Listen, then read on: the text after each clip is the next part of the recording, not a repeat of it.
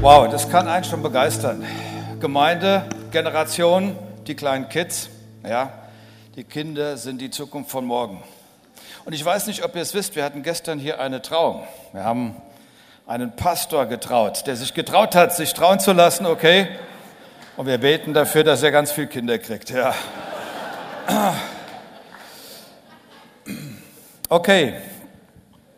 Ich habe heute eine Botschaft, die trägt den Titel Werde stark, bevor es zu spät ist. Ich habe Leute getroffen, die haben gesagt, ich habe es mit Jesus probiert, aber es hat nichts gebracht. Ich sage, wieso? Du hast mit Jesus probiert, wieso kann das nicht funktionieren? Die Person sagt, ich habe es mit ihm probiert, aber ich gehe in die Kirche, aber ich bin krank geworden. Gott hat mich nicht geheilt. Oder eine andere Person sagt, ja, ich bin den Jesusweg gegangen, aber es hat mir nicht geholfen. Ja, was ist passiert? Mein Ehepartner hat mich verlassen. Lass mich eins sagen, lass uns mal die Kirche im Dorf stehen lassen. Es gibt ja Ursachen auch, es gibt verschiedene ähm, Zusammenhänge. Aber diese, diese, diese Botschaft soll für Menschen sein, die sagen, hey, es ist irgendwie anders gekommen, wie ich es erwartet habe. Ich hatte vor kurzem, habe ich einen Mann beerdigt hier bei uns in der Gemeinde und folgendes war auch seine Geschichte gewesen. Als er ganz jung war, jung an Jahren, hat er zu Gott gebetet, hat gesagt, Gott, gib mir eine Note 2. Und er bekam eine Note 4. Er hat daraus geschlossen, Gott gibt es nicht. Dann hat er gesagt, aber ich probiere es nochmal aus. Ich bete zu Thor, dem anderen Gott, ja, einem anderen Gott. Die Note war wieder schlecht, okay? Also sagt er, ich bin ein Atheist. Und so lebte er Jahrzehnte als Atheist bis er Gott wirklich erlebt hat, hier in der Gemeinde zum Glauben gekommen ist und er hat Dinge revidiert. So, wenn, wenn, wenn eine Frau sagt, hey, ich, das ist komplett anders gekommen, mein Mann hat mich verlassen, der Jesusweg hat nicht funktioniert, dann lass mich eins sagen, da gehören doch verschiedene Dinge zusammen. Wir haben hier in der Gemeinde Kurse, die helfen, dass wir richtig miteinander umgehen. Ja? Ähm, es ist eine Sache, den guten, den richtigen Partner zu suchen, aber es ist auch eine andere Sache, der richtige Partner zu sein. Stimmt's? Da, da ist doch was dran. Also wenn die Frau sagt, Schatz, sag mir die drei Worte, die jede Frau hören will, okay? Und der Mann sagt, du hast recht. Du hast recht. Nein, die anderen. Ich bin schuld. Ja. Jesus hat niemals versprochen, wenn du mit mir zusammen unterwegs bist, wirst du immer schlank sein oder ich werde dir helfen, ganz schnell abzuspecken. Weißt du, da sagt der eine Freund zum anderen, pass mal auf, ich habe das sieben Fasten durchgezogen. Und der Freund sagt, aber du hast doch erst gestern angefangen. Ja, ich habe schneller durchgezogen, okay? Viel schneller. Also ihr merkt, es gibt Dinge, da müssen wir etwas dran tun. Jesus hat nie gesagt, wenn du an mich glaubst und mit mir unterwegs bist, wirst du niemals Schwierigkeiten haben, wirst du immer Wohlstand haben, wirst du niemals krank werden, wirst du nicht durch Prüfungen durchrasseln. Vor allen Dingen, du wirst immer einen super Parkplatz finden, ja, in Wiesbaden. Es ist, das hat er nie gesagt, das hat er nie gesagt. Das Konzept ist, und da sind Prediger nicht ganz unschuldig, kommt zu Jesus und alles wird gut. Natürlich wird vieles gut. Ja, kommt zu Jesus und alles wird gut. Ich möchte mal Folgendes sagen. Kurz bevor Jesus ans Kreuz gegangen ist, den harten Weg ans Kreuz gegangen ist, ähm, war er mit seinen Jüngern zusammen und er hat Folgendes gesagt. Ich lese mal vor, Johannes 16, Vers 20 und 21. Da sagt er, ich sage euch zu den Jüngern, also kurz vor seinem Tod, ihr werdet weinen und klagen, aber die Welt wird sich freuen. Er sagt nicht, du wirst überaus glücklich sein. Ihr werdet weinen und klagen und die Welt wird sich freuen. Er sagt auch, in der Welt habt ihr Angst, aber sieh, ich habe die Welt überwunden. Er sagt, haben sie mich verfolgt, werden sie euch auch verfolgen. Jetzt gehen wir wieder in den Text rein. Er sagt übrigens, ihr seid in dieser Welt, aber nicht von dieser Welt, wenn ihr meine Jünger seid. Und der Text geht weiter. Ihr werdet traurig sein, doch eure Traurigkeit wird sich in Freude verwandeln es geht euch wie der Frau, die ein Kind bekommt. Während der Geburt macht sie Schweres durch, aber wenn das Kind dann geboren ist, sind alle Schmerzen vergessen. So groß ist die Freude über das Kind, das sie zur Welt gebracht hat. Wer von euch war schon mal im Kreis? Halt die Männer hier im Saal. Okay, hebt mal die Hand. Okay, ihr habt die Erfahrung gemacht. Du bist im Kreis. Ich habe das zweimal mitgemacht, ja. Und ähm, wunderbare Sache. Man denkt, es ist easy. Und manchmal denken die Frauen auch, es ist eine ganz einfache Sache. Aber dann kommen die richtigen Presswehen, okay? Dann kommt der Frauenarzt oder die, die Hebamme und dann drücken sie so auf den Bauch, ne, damit das alles ein bisschen schneller geht. Christella nennen die das im Fachausdruck. Und, ähm, und dann platzen die Äderchen in den Augen. Und die Frau fängt ganz anders an, dich anzugucken, sagt, du hast mir das angetan, okay? Und dann auf einmal macht's wusch und das Baby ist da. Und auf einmal ist eine Freude im Gesicht der Frau. Auf einmal ist der Schmerz weggeblasen. Das ganze Trauma ist verschwunden. Sie leiden an einer Amnesie. Sie sehen nur noch, wow, was für ein schönes Baby. Und einige träumen schon wieder danach, das nächste zu kriegen, ja, weil alles vergessen ist. Der ganze Schmerz ist vergessen. Okay, ich sage euch was, der Schmerz ist eine Realität. Was, ähm, was Jesus sagt ist, dass wir durch einen Schmerz gehen, aber wir werden dann eine Freude empfangen, okay? Eine Freude empfangen, die, die, die, die bleiben wird. Und jetzt pass auf, ich, wenn ich in die Bibel schaue, sehe ich, dass Menschen, die mit Gott unterwegs waren, auch Trouble hatten. Da gab es einen Elia, der unterm Ginsterbusch liegt und über Depression meditiert hat. Da gab es einen Hiob, der gesagt hat, verflucht sei der Tag, an dem ich geboren wurde. Da gab es einen Jona, einen Propheten, den man aus dem Boot geworfen hat, okay? Jona landet im Wasser. Ey, Gott kann so entspannt sein. Jona, schluckt Wasser. Gott ist so relaxed. Kommt ein Wal vorbei, verschluckt ihn. Jetzt ist er nicht mehr so relaxed. Jetzt passiert etwas. Als er im Bauch des Walles war, ich lese euch vor, Jona 2, Vers 8, als meine Seele in mir verschmachtete, dachte ich an Gott. Mit anderen Worten, als ich unter Druck war, da habe ich an Gott gedacht. Okay? Ist interessant. Jesus schickt seine Jünger und sagt, hey, fahrt schon mal über den See. Was die Jünger nicht wussten war, er schickt uns direkt in einen Sturm in Anführungszeichen einen kontrollierten Sturm. Ja? Er schickt sie in einen Sturm. Wir sagen, Gott, wir haben doch alles gemacht. Wir haben alle Register gezogen. Wir haben uns richtig vorbereitet. Und wir sind in einem Sturm mit Jesus.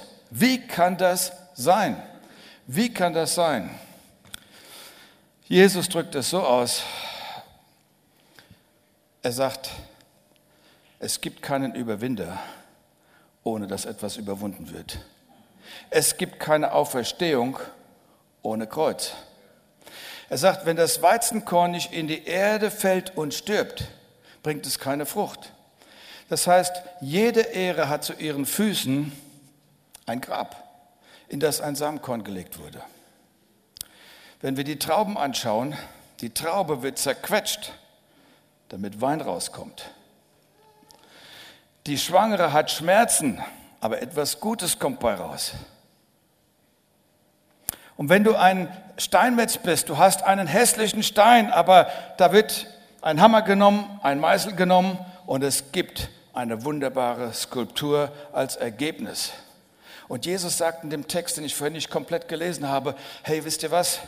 Es gibt einen Moment, wo du in den Trouble reinkommst, aber es gibt auch wieder einen Moment, wo du rauskommen wirst. Die Schwangere hat Schmerzen, aber das Ding ist auch irgendwann wieder vorbei. Hey, es gibt Licht am Ende des Tunnels. Ja? Das ist, was er sagt. Okay, ich weiß nicht, wo du dich befindest mit deinem Trouble. Vielleicht geht es dir gut. Ach, wunderbar, herzlichen Glückwunsch. Ja, aber wenn du durchgehst, könnte diese Predigt dir ein bisschen helfen. Johannes 16, Vers 22 geht es weiter im Text. Er sagt: Auch ihr seid jetzt traurig, doch ich werde wieder zu euch kommen. Dann wird euer Herz voll Freude sein und diese Freude kann euch niemand nehmen. Es gibt eine Freude in Gott, die kann dir niemand rauben. Okay? Die kann dir niemand rauben. Vers 33, jetzt kommt so ein bisschen Begründung da rein. Er sagt, ich habe euch das alles gesagt, damit ihr in mir Frieden habt. So in dem ganzen Text geht es immer wieder darum, in Gott zu sein oder in der Welt zu sein. Er sagt, wenn ihr in der Welt seid, gibt es Unsicherheiten, gibt es Stürme, aber wenn ihr in mir seid, findet ihr Frieden. In der Welt habt ihr Angst, aber in mir findest du Frieden. In der Welt sind die Dinge vergänglich, alles zerfällt irgendwann. Aber in mir hast du ewiges Leben. Okay? In mir hast du Ressourcen. Aber Jesus hat auch gesagt, ihr werdet um meines Namens willen leiden. Es wird Schwierigkeiten geben auf dieser, in dieser Welt. Ja? Was ist denn, was ist denn, wenn du, wenn, das sind ja die praktischen Beispiele, jemand wird krank. Ich habe gerade vorhin für jemand gebetet, der krank ist. Der krank, die Diagnose ist heftig, was der Arzt sagt. Das ist dramatisch. Oder wenn man aus dem Arbeitsprozess rausgeschleudert wird oder aus dem Beziehungsprozess draußen ist. Das tut richtig weh. Oder wenn der Faden der Versorgung abreißt und ich stehe einfach da wie ein begossener Pudel, die Finanzen sind weg. Ja? Oder du hast ein Kind und dein Kind entwickelt sich anders, wie du es erwartet hast und du hast alle Register gezogen und du, du sagst, ich möchte in den Kopf klettern und den Hebel umlegen, aber ich weiß, es funktioniert nicht. Dir sind förmlich die Hände gebunden. Das ist alles hart. Aber lass mich eins sagen. Was ist denn mit den Christen, die zum Beispiel jetzt in Pakistan, war ja kurz äh, in einigen Nachrichten, vieles wird nicht berichtet, wenn es um Christenverfolgung geht. So, sie sind in Pakistan und da schmeißen Terroristen Bomben rein und dann liegen die Körperteile darum. Was wollen wir denen sagen? Schau, die gehen durch etwas. Und ähm, für mich ist interessant, was der Petrus an dieser Stelle sagt. Petrus hat den ersten Petrusbrief geschrieben, 60, 65 nach Christus. Er schreibt ihn erstens mal in einer Zeit, wo er gewusst hat, ich werde selber als Märtyrer sterben, weil Jesus das über ihm prophezeit hatte. Und er schreibt es in einer Zeit, wo Nero die Christen verfolgt hat. Er hat die Christen gefangen genommen. Er hat Fälle von Tieren genommen sagen wir von der Kuh, und hat Menschen, Christen, drin eingenäht. Und dann hat er dieses eingenähte Bündel wilden Tieren zum Fraß vorgeworfen. Und die Christen wurden bei lebendigem Leib gefressen. Er hat Christen genommen und hat sie gebunden an Bäume und hat sie mit brennbaren Stoffen übergossen und hat sie zu einer lebendigen Fackel gemacht. Und genau in diese Situation, in dieser Zeit, wo er gelebt hat, schreibt er folgende Verse, die ich euch jetzt vorlese. 1. Petrus 1, Vers 6. Ihr habt also allen Grund, euch zu freuen und zu jubeln, auch wenn ihr jetzt nach Gottes Plan für kurze Zeit Prüfungen unterschiedlicher Art durchmachen müsst und manches Schwere erleidet. Und jetzt kommt's, Vers 7. Denn diese Prüfungen geben euch Gelegenheit, euren Glauben zu bewähren. Und wenn es Prüfungen des Glaubens gibt, ihr Lieben, dann gibt es auch einen Gewinn. Stimmt's? Und wenn es einen Gewinn gibt, irgendwas, irgendwas Profitables ist dabei, aber es ist kein oberflächlicher Glauben. In dem, vierfachen, in dem Gleichnis vom vierfachen Ackerfeld erzählt Jesus, dass wir unterschiedliche Menschen sind. Er sagt, es gibt unterschiedliche Christen. Es gibt die, die eine Wurzel haben, die, die keine Wurzel haben. Er sagt, es gibt Menschen, die sind Kinder des Augenblicks, okay? Einfach spontan, begeistert für Gott und alles, ja? Aber sie haben keine Wurzeln. Heute hier, morgen dort. Komm, bin ich da, bin ich fort. Und wenn Druck da ist, wenn Schwierigkeiten kommen, zack, sind sie weg. Wenn Verfolgung kommt um meines Namens willen, wom, sind sie weg, sagt er, ja?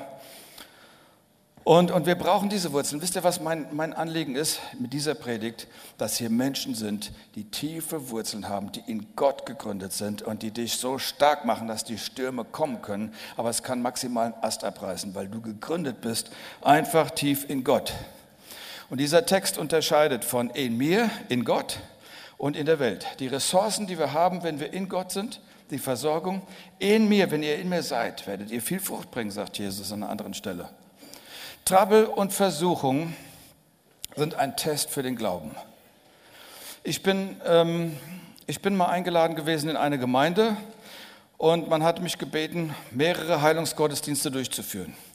Und als ich im Raum war, habe ich gemerkt, hoppla, das ist atmosphärisch was ganz Komisches hier im Laufen. Und dann erzählte mir der Pastor der Gemeinde, wir haben eine, eine Person in der Gemeinde, eine Frau, die alle total lieben und schätzen. Und sie hat Krebs gekriegt. Und die ganze Gemeinde hat gebetet und gebetet und etliche haben gefastet. Und weil die Frau so beliebt war, haben die so viel reingesteckt. Und die Gewissheit hat sich so verdichtet, diese Frau wird leben. Aber dann ist sie gestorben. Und jetzt komme ich und wir wollen einen Heilungsgottesdienst durchführen. Könnt ihr euch vorstellen, wie das atmosphärisch war? Und dann habe ich einfach Folgendes gemacht. Ich habe das Mikrofon genommen und gesagt, ich habe eine Botschaft an euch.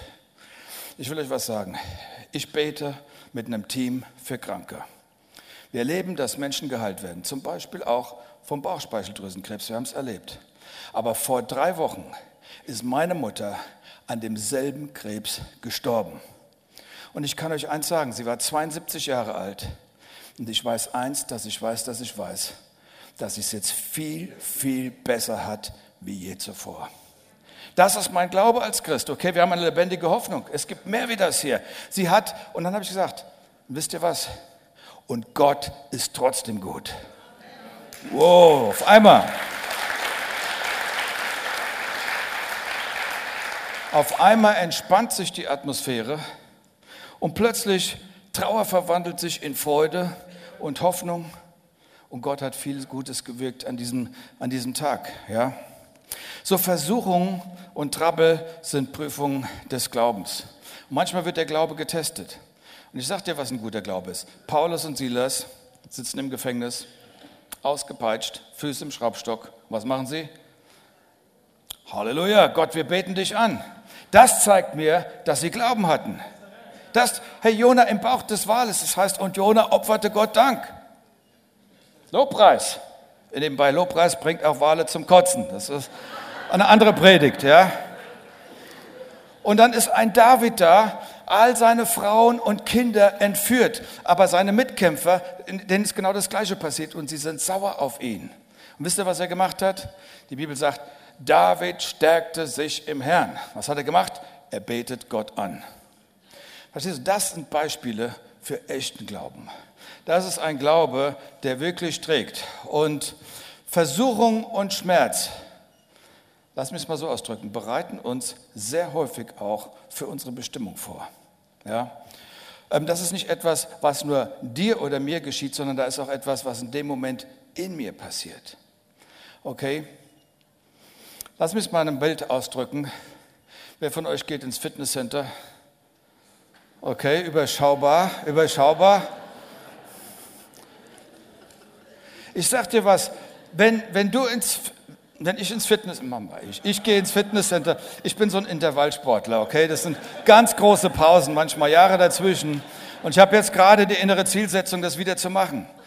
Und ich weiß eins, ich weiß eins, wenn ich dort auf der Couch sitze und den verschwitzten Körpern zuschaue, dann passiert bei mir nichts, aber bei den anderen passiert etwas. Sie bauen Muskel auf. Cardio-Programm, verstehst du? Butterfly, Laufband, äh, Rudern und alles Mögliche. Und da passieren so viele gute Sachen. Was passiert? Der Widerstand macht dich stark. Er macht dich stark.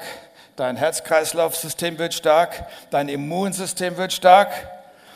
Dein Testosteronpegel wird stark.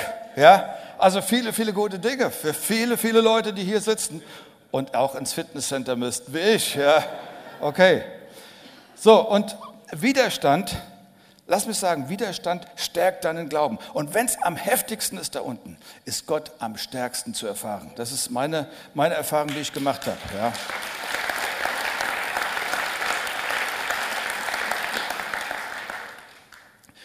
In Johannes 1, Vers 12, da heißt es, glückselig zu preisen ist der, der Entschuldigung, Jakobus. Jakobus 1, Vers 12. Glückselig zu preisen ist der, der standhaft bleibt, wenn sein Glauben auf die Probe gestellt wird. Der Glaube wird auf die Probe gestellt, es geht in Richtung Bestimmung und dann geht es weiter. Denn nachdem er sich bewährt hat, wird er als Siegeskranz das ewige Leben erhalten, wie der Herr es denen zugesagt hat, die ihn lieben. Und das ist wichtig zu haben, diese, dieser, dieser, diesen Gedanken, hey, ich werde den Lauf vollenden, ich werde den Siegeskranz kriegen. Jemand hat gesagt, Andreas, du hast ja nicht nur Freunde, ja, du hast ja vielleicht auch Anfeindung, Kritiker und, und so weiter. Ich sage mal so, durch Lob und Bestätigung wirst du nicht für diese Leute gerüstet, sondern nur durch die wirkliche Konfrontation und Auseinandersetzung im Leben. Und das macht dich stärker. Das macht dich stärker, das macht dich reifer, das macht dich großzügiger, du lernst zu vergeben, du gehst durch Prozesse mit Gott und, ähm, und das ist gut. Ich will das Thema gar nicht groß vertiefen, aber ich möchte sagen, zusammenfassend, Der Widerstand bereitet dich auch für deine Zukunft vor. Könnte es sein, dass Gottes Vorbereitung ein verpackter Schmerz ist, der dich fördert, in deine Bestimmung reinzukommen? Ich sage mal so, ich nehme mal ein paar Beispiele aus der Bibel. Die Vorbereitung von David in das Amt des Königs begann, als er von Saul, seinem Vorgänger, wutschnaubend verfolgt wurde und er hat Speere nach ihm geschmissen. Und ich weiß nicht, ob du die Szene kennst. Er ist in einer Höhle, hat sich drin verkrochen vor Saul und Saul kommt rein und übernachtet. Er hätte Saul einen Kopf kürzer machen können, aber er sagt, ich taste ihn nicht an. Gott, du hattest ihn erwählt, du hattest ihn eingesetzt. Ich taste nicht den Gesalbten Gottes an. So, das sind Vorbereitungen, das ist die Teststrecke für die Verantwortung, die gekommen ist. Und so können wir andere Beispiele anschauen. Mose, bevor Mose in der Lage war, ein zwei Millionen Volk 40 Jahre diesen Stress mal durch die Wüste zu führen, hat er Widerstand in der Person des Pharaos. Das hat ihn Nerven gekostet, das hat ihn Gebete gekostet, da ist er durch Prozesse gegangen, das hat ihn stark gemacht, das hat ihn vorbereitet. Wie sah es mit Josef aus? Josefs Widerstand waren seine Brüder. Und etwas später war es Potiphar, dessen Frau gelogen hatte und weswegen er dann ins Gefängnis gekommen ist. Aber er hatte diesen Widerstand und weißt du was, er ist gewachsen und er ist gereift in die Rolle eines guten Bundesernährungsministers. Und das sind die Prozesse, um die es wirklich geht. Dann denke ich an Daniel, einen jungen Gefangenen im Exil, jung an Jahren. Und er sagt, bei allem Respekt bei dem, was ihr ist, aber ich habe meine Überzeugung, bitte gib mir die Freiheit, das zu essen, was ich habe. Er schwamm gegen den Strom. Und weißt du was? Leute, die Standing haben und gegen einen Widerstand gehen, werden stark. Und er wurde stark. Und er war einer der, war der große führende Berater der höchsten politischen Instanz seiner Zeit. Und er hat so viel bewegt. Und weißt du, und er hat sich zu Gott bekannt durch den Widerstand und Gott bekannte sich zu ihm, als der Widerstand noch höher gegen ihn wurde. Nämlich als er zum Beispiel in der Löwengrube war. Da hat Gott eingegriffen. Ich möchte es mal so ausdrücken, es ist manch, wir wollen es Schmerz nennen, aber es ist, es ist eine Vorbereitung. Ich nenne es Vorbereitung. Und die Vorbereitung mündet in einem Gedanken. Macht es mich bitter oder werde ich besser? Bringt der Schmerz mich näher zu Gott oder bringt er mich von ihm weg? Die Entscheidung liegt bei mir. Ich muss selber entscheiden. Ja? Und ich entscheide, er bringt mich zu ihm. Und der Schmerz ist eine Prüfung des Glaubens, haben wir gelesen. Es ist eine Vorbereitung für die Bestimmung. Für mich ist das Leben wie ein Film. So, ich habe jetzt 60 Jahre hinter mir. 60 Jahre wurde der Andreas Hermann-Film gedreht. Und jetzt kommen Leute, wo ich 60 geworden bin, im Herbst meines Lebens rein und sagen, oh toll, guck mal, was man alles erleben kann und was in deinem Leben alles passiert ist. Und ich sage, du weißt du was, du hast nur eine Situationsaufnahme. Ich kenne den ganzen Weg dahin. Ich kenne den ganzen Prozess, ich kenne die ganzen Kämpfe, ich habe die Hölle, aus, die Hölle erlebt, wie sie Ausgang hatte. Ich habe das ganze volle Programm erlebt. Und du siehst nur das eine. Und Leute, die einen Erfolg wollen, aber noch nicht reingewachsen sind, okay, Gott gibt mir mehr Erfolg, aber sie sind nicht reingewachsen. Das ist eine große Herausforderung, weil das ist für mich, um bei dem Bild zu bleiben, wie eine Frühgeburt. Zu früh für die Herausforderung, weil die Stärke, das Standing, die Power noch gar nicht da ist. Die Belastbarkeit. Ich wurde nicht belastet, um belastbar zu sein. Und dann werden die Leute eingesetzt. Haben wir auch Fehler gemacht. Ja, manchmal zu früh eingesetzt zu früh auf die Bühne gebracht, zu früh in Position gebracht. Und ehrlich gesagt, das ist ein Fluch und kein Segen. Ja, ein Segen ist es, wenn es wirklich zusammenpasst, das innere Wachstum und das, was außen dazugekommen ist. Und ähm, Salomo hat nämlich gesagt, es gibt eine Zeit für alles. Ja, es gibt eine Zeit für Entwicklung, es gibt eine Zeit, ähm, wo es regnet, wo die Sonne scheint. Es gibt eine Zeit auch nicht zu früh zu heiraten, nicht zu früh ähm, das Haus zu kaufen, nicht vielleicht zu früh den Massen vorgestellt zu sein, nicht zu früh ähm, in das Projekt reingegangen, äh, reingegangen zu sein, weil das Leben ist auch ein Prozess. Es ist ein Prozess. Ähm, beim Vorbereiten kam ich auf noch einen Gedanken. Ich, ich, mir ist einfach aufgefallen, dass ähm, sehr häufig heutzutage in Kirchen, ich rede vor allen Dingen auch von den dynamischen Gemeinden, viele Menschen süchtig sind danach, irgendwie spirituell entertained zu werden. Ja? Und Prediger machen sich einen Namen, wenn sie große Massen erreichen. Und da ist auch nichts Falsches dran. Es ist gut, etwas auf einer Konferenz zu erleben. Aber weißt du, was Menschen brauchen? Dass ein Hirte da ist, der sie durchnavigiert durch die harten und taffen Zeiten des Lebens. Und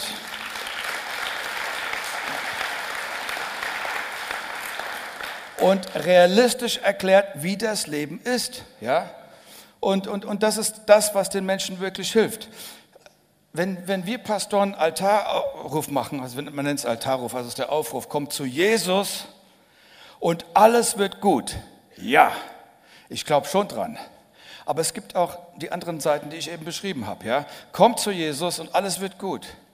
Wisst ihr, Jesus hat einen Aufruf gemacht und hat gesagt, pass mal auf, Altarruf lautet wie folgt, wer mir nachfolgen will, der nehme sein Kreuz auf sich und folge mir täglich nach. Jetzt überleg mal, das Kreuz täglich.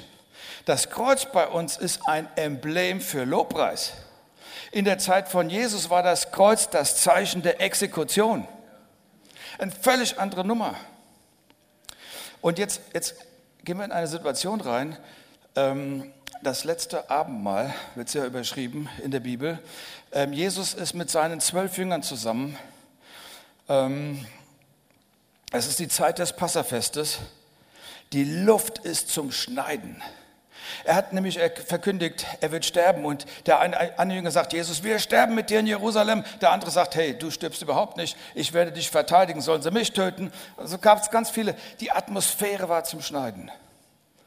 Und mitten in dieser Situation nimmt Jesus den Kelch und er schaut ihn an und er versteht etwas. Da ist etwas, was mich mit dem Kelch verbindet. Die Reben, die werden, die lässt man wachsen auf ein Ziel hin, dass sie zerquetscht werden und dass sie zu Wein werden. Ich, der Menschensohn, bin geboren worden, um zu sterben für die Schuld. Das ist die, die, die Bestimmung. Dass Menschen in die Freiheit kommen. Ich wurde geboren, um zu sterben. Und den Kelch, den er in der Hand hielt, das hatte so eine Parallele mit dem, was bei ihm innerlich abging. Und er schaut, schaut ihn an und sieht, okay, ich bin noch nicht da, was hier schon drin ist. Denn hier haben wir zerquetschte Trauben. Wir haben bereits den Wein. Und ich werde übergehen von Traube in Wein. Das ist der Prozess. Und ich gehe durch einen Prozess der Transformation. Das Ziel der Traube ist nicht Traube zu sein, das Ziel der Traube ist es, Wein zu sein. Das Ziel der Traube ist es, durch den ganzen Prozess zu gehen. Die Erfüllung ist es, dass wir in die Bestimmung kommen. Aber da gibt es diesen Prozess des Zerquetschtwerdens. Und vielleicht sagst du, ich habe das Gefühl, ich werde richtig brutal zerquetscht. Lass mich dir eins sagen, wenn du durch den Prozess gegangen bist, du wirst stärker hervorkommen, du wirst besser hervorkommen, du wirst gesegneter herausgehen, du wirst gesalbter sein, du wirst stärker sein. Du sagst, ich bin hier durchgegangen, aber jetzt bin ich hier. Und hier dazwischen war der Prozess. Ich bin durch Widerstände gegangen. Ich bin wegen mir durch die Hölle gegangen. Aber ich bin jetzt an den Ort meiner Bestimmung angekommen. Und das ist es, worum es geht. Ja? Manchmal, manchmal ist das Zerquetschen, ich bleibe mal bei dem Bild des Zerquetschens, kein schönes Bild, aber das ist die Realität im Leben. Ja? Manchmal ist das Zerquetschen, ist das Ziel der Zerquetschung, dass Menschen in ihre Bestimmung reinkommen.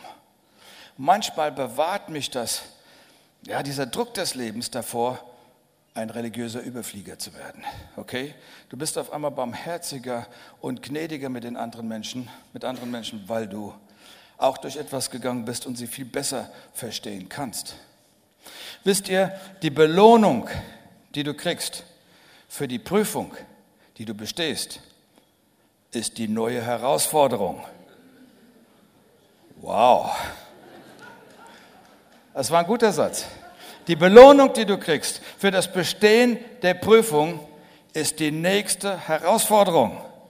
hey, ich bin hier, ich erkläre euch ein realistisches Christentum, ja. Ähm, nicht eins, was Weicheier produziert, sondern du sollst stark werden in Gott. Mein Gebet.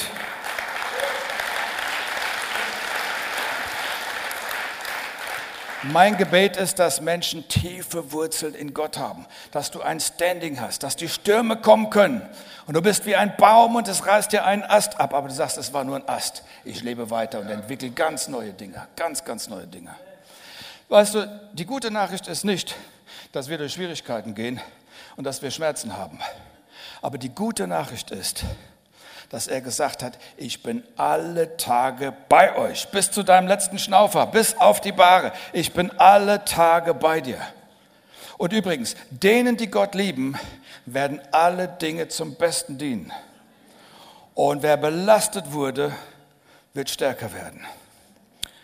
Die gute Nachricht ist nicht, dass wir in einer Welt leben, wo alles zergeht, aber die gute Nachricht ist, dass wir in Gott absolut ewiges Leben empfangen können. Das ist richtige gute Nachricht. Und die gute Nachricht sagt er ja auch, nachdem die Wehen da waren, nachdem der Schmerz da war, nachdem der Prozess des Zerquetschtwerden da gewesen ist, kommt etwas Neues, eine Freude, die dir niemand nehmen kann. Amen.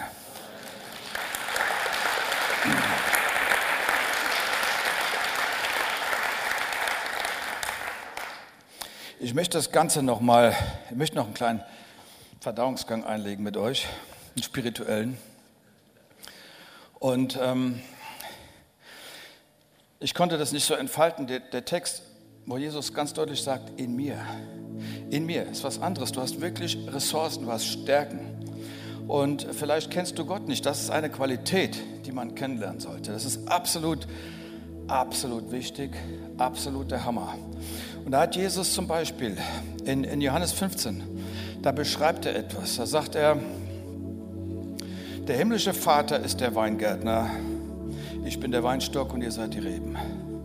Und wer in mir bleibt und ich in ihm, der bringt viel Frucht. Übrigens, nicht ihr habt mich erwählt, sondern ich habe euch erwählt und euch gesetzt, dass er hingeht und Frucht bringt, eine Frucht, die bleibt. Und ich möchte den Vers mal vorlesen aus Johannes 15, Vers 1, den ersten Vers oder die ersten zwei Verse. Ich bin der wahre Weinstock und mein Vater ist der Weinbauer. Jede Rebe an mir, die keine Frucht trägt, schneidet er ab. Eine Rebe aber, die Frucht trägt, schneidet er zurück. So reinigt er sie, dass sie noch mehr Frucht bringt. Und da wurde mir klar, zwischen Frucht und noch mehr Frucht ist ein Messer, ist eine vorübergehende Reduzierung vielleicht, ja, ist ein Schmerz. Und dass die gute Nachricht ist, da kommt etwas bei raus. Da sind vielleicht einige Tränen, da sind vielleicht einige Herausforderungen, da ist vielleicht ein Prozess. Aber Gott ist der gute Weingärtner. Uta und ich, wir haben einen schönen Garten. Ich bin so froh, dass er so klein ist und nicht noch größer ist, okay? Ähm, und wir haben so, so Gartenscheren. Die eine funktioniert, die andere ist verrostet. Ich arbeite mit der, die jetzt funktioniert. Und ich habe festgestellt, dass ich nicht so viel Ahnung von Botanik habe und ich habe einige Pflanzen schon zu Tode gestutzt. Okay? Ganz einfach, ja, die sind kaputt gegangen. Ähm, ich sehe den Manfred jetzt, da ist er Manfred. Manfred ist Landschaftsgärtner. Wenn er die gleiche Schere in die Hand nimmt und bei mir im Garten arbeitet, dann entstehen neue Blumen, neue Frucht, neue Ergebnisse. Warum? Weil die Gartenschere in meiner Hand eine Waffe ist und in seiner Hand ein Werkzeug. Das ist der Riesenunterschied. Ja? Und wenn Gott sein Werkzeug, seine Hand nimmt und an dir arbeitet und du sagst, Gott, ich bin dein Kind, ich verstehe nicht, warum ich durchgehe. Du kannst mir glauben, der Prozess ist gut und der bringt dich in eine neue Dynamik, dass du mehr Frucht bringen kannst, dass die Leute begeistert sind.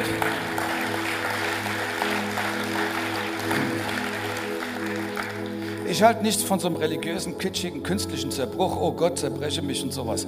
Wenn du mit Gott unterwegs bist, wirklich mit ihm unterwegs bist, stell dir nicht die Frage, warum gehe ich hier durch? Sag Gott, wie geht's weiter? Was hast du vor? Warum? Ja? Äh, wie, wie, wie, wie kommen wir weiter?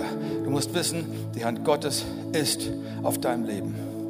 Und jetzt spüre ich im Raum, es gibt natürlich auch kluge Leute hier unter uns, die sagen, Andreas, du hast erzählt über Schmerzen und Schwierigkeiten, wo Gott, die Gott benutzt, um an uns zu arbeiten. Aber was ist mit den Problemen, die wir selbst verursacht haben? Ich beantworte das so. Ich sage, Gott benutzt seine Hand, um etwas zu tun in deinem Leben, aber er benutzt auch mal manchmal deine Hand. Und wir müssen aus diesem Prozess etwas lernen für unser Leben. Und, und, und, die, und die Beschneidung passiert auf unterschiedliche Art und Weise. Wer von euch hat einen Fisch auf dem Auto? Das Zeichen der Christen, ja, ähm, tra tragen da was, einen Fisch auf dem Auto. Das hat mich erinnert an, an Jesus bei der Speisung der 5000. Na? Er nahm den Fisch, er dankte, er brach's und was setzte ein? Multiplikation. Da ist eine multiplikative, eine Kraft der Vervielfältigung in Prozessen, die wir zerbrochen nennen. Und das ist so powerful. Ihr Lieben, das ist eine gute Nachricht. Es ist keine Trauernachricht. Ja? Wir müssen nicht Sorgenfalten in unsere Talare bügeln. Nein, wir freuen uns, dass Gottes Absichten gut sind und dass er uns einfach weiterführt. Ja? Ähm, ich habe die Woche in dieser Bibel-App den Vers des Tages gelesen. Ich weiß nicht, ob es Donnerstag war, aber es war, wo ich mich vorbereitet habe. Und habe ich gesagt, boah, das trifft ja wie die Faust aufs Auge. Da steht im 2. Korinther 7, Vers 10. Denn ein Schmerz, wie Gott ihn haben will, bringt eine Umkehr hervor, die zur Rettung führt, die man nie bereut. Wow, es führt zu einer Umkehr und zur Rettung und ich bereue es nicht. Hat das irgendjemand schon mal erfahren? Ich weiß genau, wovon ich rede. Das ist eine wunderbare, äh, es ist eine wunderbare Sache. Und trotzdem, ich habe im ersten Gottesdienst mit einer Frau gebetet, die durch so taffe Prozesse geht. Ich sage richtig brutal momentan vom Leben zerquetscht wird. Und ich sage euch was, so viele Menschen gehen durch etwas, so, äh, sind durch einen Missbrauch gegangen. Es kann körperlicher Missbrauch sein, es kann seelischer Missbrauch sein, einfach ein ganz, ganz, ganz großer Schmerz. Und ähm, du bist da drin. Und andere sind nur in einer Situation, wo, sie ein bisschen, wo ein bisschen Druck da ist. Was, was sagt man denn einem Kind, was von seinen Eltern geschlagen wird und was Wunden und Narben unter dem Hemd hat, wenn es in die Schule geht? Du sagst, wo ist Gott? Soll ich euch sagen, wo Gott ist? Gott ist unter den Narben dabei. Gott ist in den Schmerzen dabei. Gott geht mit dir durch die Höhen und die Tiefen. Und ich habe Gott am stärksten erlebt in den größten Krisen meines Lebens. Das war der Moment, wo die Amplitude der Präsenz stärker ausgeschlagen ist, wie, wo alles einfach happy high life war. Aber das waren die Stunden, die dich gebaut haben, um stark zu werden. Ich möchte beten. Vater, ich danke dir ich danke dir für die Botschaft und ich danke dir, dass kein Schmerz verendet und Herr, dass es auch eine Belohnung geben wird für Dinge, die wir ertragen haben, um deines Namens willen. Da haben wir gehört von der Krone. Ich danke dir dafür, dass das alles kommen wird, dass dein Segen kommt. Aber ich danke dir vor allen Dingen, dass du bei uns bist und dass, wenn wir in dir sind, wir deinen Frieden abrufen dürfen. Dass, wenn wir in dir sind, wir göttliche Ressourcen empfangen.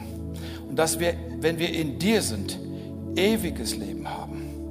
Ewiges Leben. Danke, dass du mit uns durchgehst. Ich möchte an dieser Stelle einfach mal sagen, wenn du sagst, hey, ich bin ein Christ, irgendwo hast du aus dem Leben gesprochen und mir ist auch klar geworden, ich möchte kein Kind des Augenblicks sein, ich möchte ein Mann, eine Frau sein, die spirituelle Wurzeln, die powervolle Wurzeln hat in Gott, sodass die Stürme kommen können. Aber ich weiß, du Sturm machst mich stärker. Ich, der Drache, steige bei Gegenwind, weil der, der in mir lebt, stärker ist wie der stärkste Sturm. Wenn du das möchtest, dann lade ich dich einfach ein, mal aufzustehen. Und wenn du stehst, ja, auf deinen Beinen. Steh einfach auf und, und das ist ein Zeichen, Gott, ich will stehen. Und hier, wo meine Füße sind, sollen Wurzeln entstehen. Ich möchte ein, ein Baum sein, der stark ist, der gepflanzt ist an Wasserbäche, der Früchte bringt zu seiner Zeit, um meine Wurzeln sollen tief sein.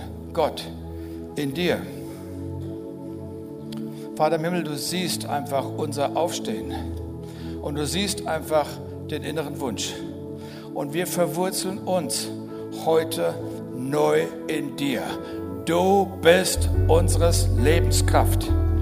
Der, der in uns lebt, ist stärker wie der, der in der Welt ist. Ist stärker wie die Versuchung. Ist stärker wie die Schwierigkeiten. Danke, dass du alle Tage bei uns bist. Danke, dass du der Anfänger und Vollender unseres Glaubens bist. Danke, dass du mich stärker machen wirst wie vorher. Danke, dass ich wachsen darf. Danke, dass diese Beschneidung nicht zur Vernichtung ist, sondern zu einer Fruchtmultiplikation. Danke, dass du mich hier durchnavigierst.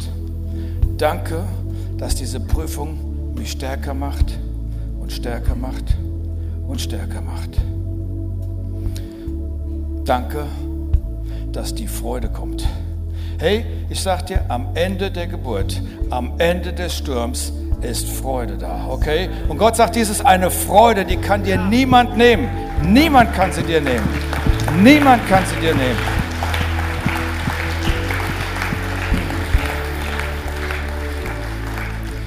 Dr. Viktor Franke, der die Logotherapie entwickelt hat, als er bei den Nazis eingesessen hat, hat eine Entscheidung getroffen. Er hat gesagt, ihr habt mir meine Verwandten genommen, ihr habt mir alles genommen, aber ich treffe eine Entscheidung.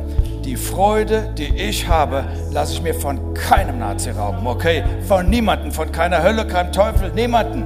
Die Freude bleibt bei mir. Und die Freude am Herrn ist meine Stärke. Mitten im Sturm. Mitten im Sturm.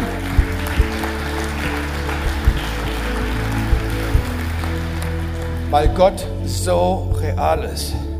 Er ist so real. Ich sage es nochmal, all denjenigen, die, die momentan einen starken Schmerz haben. Ich sage dir was. Guck, dass du in ihm bist. Und seine Lebenskräfte werden fließen. Und du wirst anfangen zu blühen. Und der Segen Gottes kommt auf dich. Und dies ist nicht das Endstadium. Dies ist ein Durchgangsstadium. Das Problem ist nur, ich kann nur denken bis zum Laufgitter meiner Schmerzen. Ich kann nicht rüberdenken, weil es so stark ist. Das habe ich der Frau vorhin erklärt. Du kannst nicht drüber denken. Aber ich bin hier, um dir zu sagen, es gibt ein dahinter.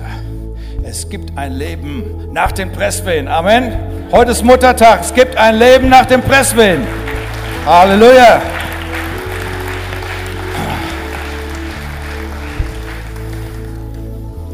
Jetzt möchte ich, ich möchte, dass jeder gesegnet hier rausgeht. Nicht nur die, die schon eine Beziehung haben, sondern die, die sagen, eigentlich hat es mir gefallen, du hast von der Realität des christlichen Glaubens geredet, aber ich muss sagen, ich habe den ja noch gar nicht in meinem Leben. Das ist etwas, was ich für mein Leben bräuchte. Lass uns mal die Augen schließen. während wir die Augen geschlossen haben, möchte ich einfach, bevor wir gemeinsam ein Gebet sprechen, all den Menschen die Möglichkeit geben, nach dieser Veranstaltung, nach diesem Muttertag Gottesdienst in Anführungszeichen, wenn du rausgehst, dass du nicht mehr alleine rausgehst, sondern jemanden hast, der dich begleitet durch die Stürme und die Herausforderungen deines Lebens. Und das ist mehr wie Tradition und das ist mehr wie Religion. Das ist eine lebendige Beziehung zu einem lebendigen Gott. Vielleicht spürst du das hier im Raum, dass Menschen hier sind, die etwas in sich tragen, was mehr ist wie tote Religion. Und ich werde jetzt ein Gebet sprechen. Ich möchte einmal fragen, ist jemand hier, hebt kurz die Hand in der Situation hier der Anonymität, ganz kurz die Hand gehoben. Dankeschön, Dankeschön. Wenn du sagst, ich möchte mein Leben mit Gott verbinden, dann werde ich hier vorne ein Gebet sprechen, was uns alle mit ihm verbindet. Dankeschön. Okay, lass uns das Gebet sprechen. Herr Jesus Christus, danke, dass du den Preis für mich gezahlt hast den Preis für meine Erlösung, für das ewige Leben. Ich ergreife deine Gnade. Vergib mir meine Schuld. Ich bekenne mit meinem Mund vor der sichtbaren und unsichtbaren Welt, dass ich heute, hier und jetzt, einen Bund schließe mit dem lebendigen Gott mit dir Vater, Sohn und Heiliger Geist. Du bist mein Gott und ich bin dein Kind. Niemand kann mich aus deiner Hand reißen. Auch ich möchte meine Wurzeln in dir haben. Ich danke dir für das Geschenk des ewigen Lebens und dass ich jederzeit Frieden empfangen kann, wenn ich mich auf dich ausrichte. Amen. Amen. Hey, all denjenigen, die die Hand gehoben haben, möchte ich sagen einfach, hey, wenn der Gottesdienst vorbei ist, da drüben gibt es noch ein Geschenk für dich, was du mitnehmen kannst, weil wir wollen dir, ich möchte dir zwei Bücher mitgeben, die dich auf deiner spirituellen Reise mit Gott in dieser neuen Dimension richtig durchtragen. Amen.